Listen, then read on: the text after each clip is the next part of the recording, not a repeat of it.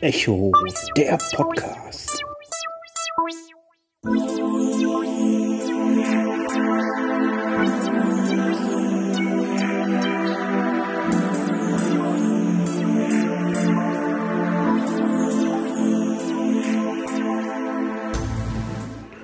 Halali miteinander und da bin ich auch schon wieder zur Echo Folge 14. Ihr hört im Hintergrund vielleicht ein wenig die Vögel zwitschern, weil es ist warm, es ist sonnig und es ist warm und es ist sonnig. Man könnte sich eventuell raussetzen. Was braucht man draußen? Bücher. So. Es begibt sich, das hier ist auch nur eine quick and dirty kurze Folge, ähm, dass Audible diverse Osterangebote hat. Äh, dazu gehören auch diverse Bücher. Nimm zwei, Zahl 1, also zwei Bücher für ein Guthaben oder zwei Bücher für circa 10 Euro. Muss man sich je nach seinem Abo überlegen, ob man ein Guthaben verbraucht oder ob man die 5 Euro irgendwas für ein Buch ausgibt. Ähm, die Bücher, über die ich hier reden will, die sind beide ungefähr eine Stunde lang, ist also nicht wirklich lang, aber es ist sehr informativ und es hat mir auch Spaß gemacht. Drum fangen wir doch einfach mal an, bevor ich lange hier laber, worum es überhaupt geht. Und zwar geht es mehr oder weniger um zwei Sachbücher. Und das eine heißt Ritter 10 nee, Mythos Ritter, 10 populäre Irrtümer. Und das zweite heißt Mythos Mittelalter, 10 populäre Irrtümer.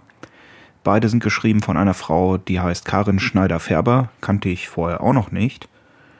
Beide Bücher sind von unterschiedlichen Sprechern bei Audible gesprochen, relativ gut, wie ich finde. Ähm, und es klärt halt mit so populären Irrtümern, Urban Legends und so auf, dass Ritter halt den ganzen Tag nur Spaß hatten, auf Ritterfesten rumgelungert sind und gefeiert haben und und und. Wir hören mal in die Hörproben von Audible rein.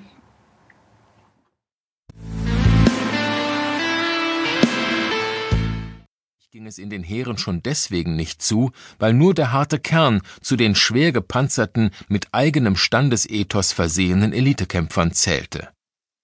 Den weitaus größten Anteil der Heere machten jedoch Fußkämpfer niederen Standes aus, die entweder als Söldner angeworben oder zwangsverpflichtet worden waren.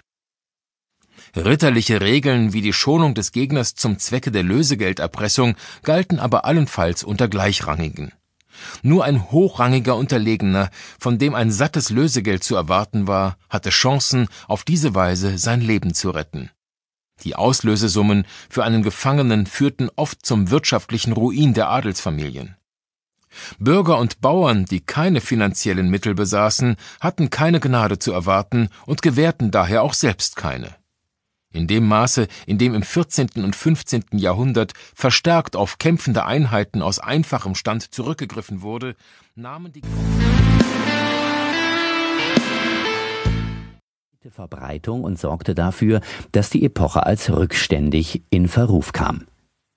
Allein die sehr früh einsetzenden ersten Entdeckungsfahrten bewiesen deutlich, dass die Furcht, von der Erdscheibe zu fallen, bei den mittelalterlichen Seefahrern nicht sonderlich ausgeprägt war. Tollkühn wagten sie sich aufs offene Meer, um neue Ufer zu erkunden. Die seetüchtigen Wikinger eroberten sich schon im neunten Jahrhundert die Inselwelt des stürmischen Nordatlantiks. Ausgehend von ihren Heimatgebieten in Skandinavien schoben sie sich unaufhaltsam nach Nordwesten vor, bis sie schließlich um das Jahr 1000 die Küsten Nordamerikas erreichten. Auf den Spuren der Wikinger wandelten in den folgenden Jahrhunderten noch recht viele Seefahrer, auch wenn sich der Schauplatz des Geschehens nach Süden verlagerte. Den Höhepunkt der frühen Seefahrt vor Kolumbus setzte der 1394 geborene portugiesische So, da habt ihr mal die Hörproben gehabt von Mythos Ritter und Mythos Mittelalter. Ich finde sie, wie gesagt, beide sehr schön. Ist eine kurzweilige Unterhaltung für einen Nachmittag in der Sonne. Und wenn wir sowieso schon bei Geschichte sind und Mythen und sowas, ich habe ihn, glaube ich, schon mal vorgestellt, aber er passt hier sehr gut rein. Deshalb gibt es jetzt noch die Empfehlung als Podcast Das geheime Kabinett. Äh, ein Podcast, der ja, über geschichtliche Sachen erzählt, die man nicht in jedem Geschichtsbuch findet, die ein bisschen mysteriös sind, die lustig sind, die manchmal auch schon etwas anstößig sind. Äh, Das Ganze wird präsentiert von jemandem, der nennt sich der Butler, der äh, ist selbst historisch äh, aktiv. Ich meine, der hätte auch an der hat er an der Martin Luther Ausgrabung vor ein paar Jahren teilgenommen. Auf jeden Fall macht er irgendwas in der Richtung auch. Der kann das wirklich sehr gut. Wir hören auch noch mal kurz in diesen Podcast ein Stückchen rein, damit ihr wisst, äh, über wen oder was ich rede. Wenn ich den Schnipsel jetzt finden würde, den ich mir dafür schon vorbereitet habe, da ist er.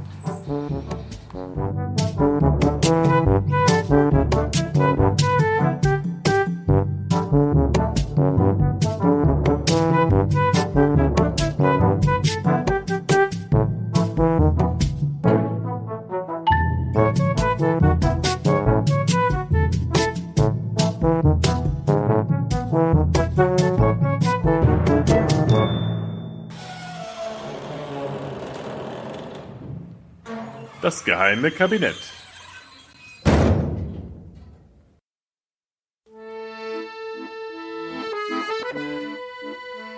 Paris im Mai 1925. Das Wetter ist frühlingshaft sonnig. Auf der großen Hotelterrasse mit fantastischem Blick über die Metropole sitzt ein Mann in der Sonne, schlürft seinen Morgenkaffee und liest Zeitung. Mit seiner weltmenschen Art und dem akzentfreien Französisch hatte man ihm an der Rezeption nicht angemerkt, dass er gar nicht der Herr Graf Viktor Lustig aus der K&K-Monarchie Österreich-Ungarn ist, für den er sich Ort ausgab. Geschweige denn, dass er sich die teure Herberge gar nicht leisten kann. Eigentlich ist er pleite. Doch das soll ihn an diesem schönen So, und das war's auch schon für diesen kleinen Quick and Dirty Lesetipp-Podcast heute. Ich sag zu euch, raus in die Sonne, solange wir sie haben. Und bis zum nächsten Mal beim Echo Podcast. Ciao, euer Walli.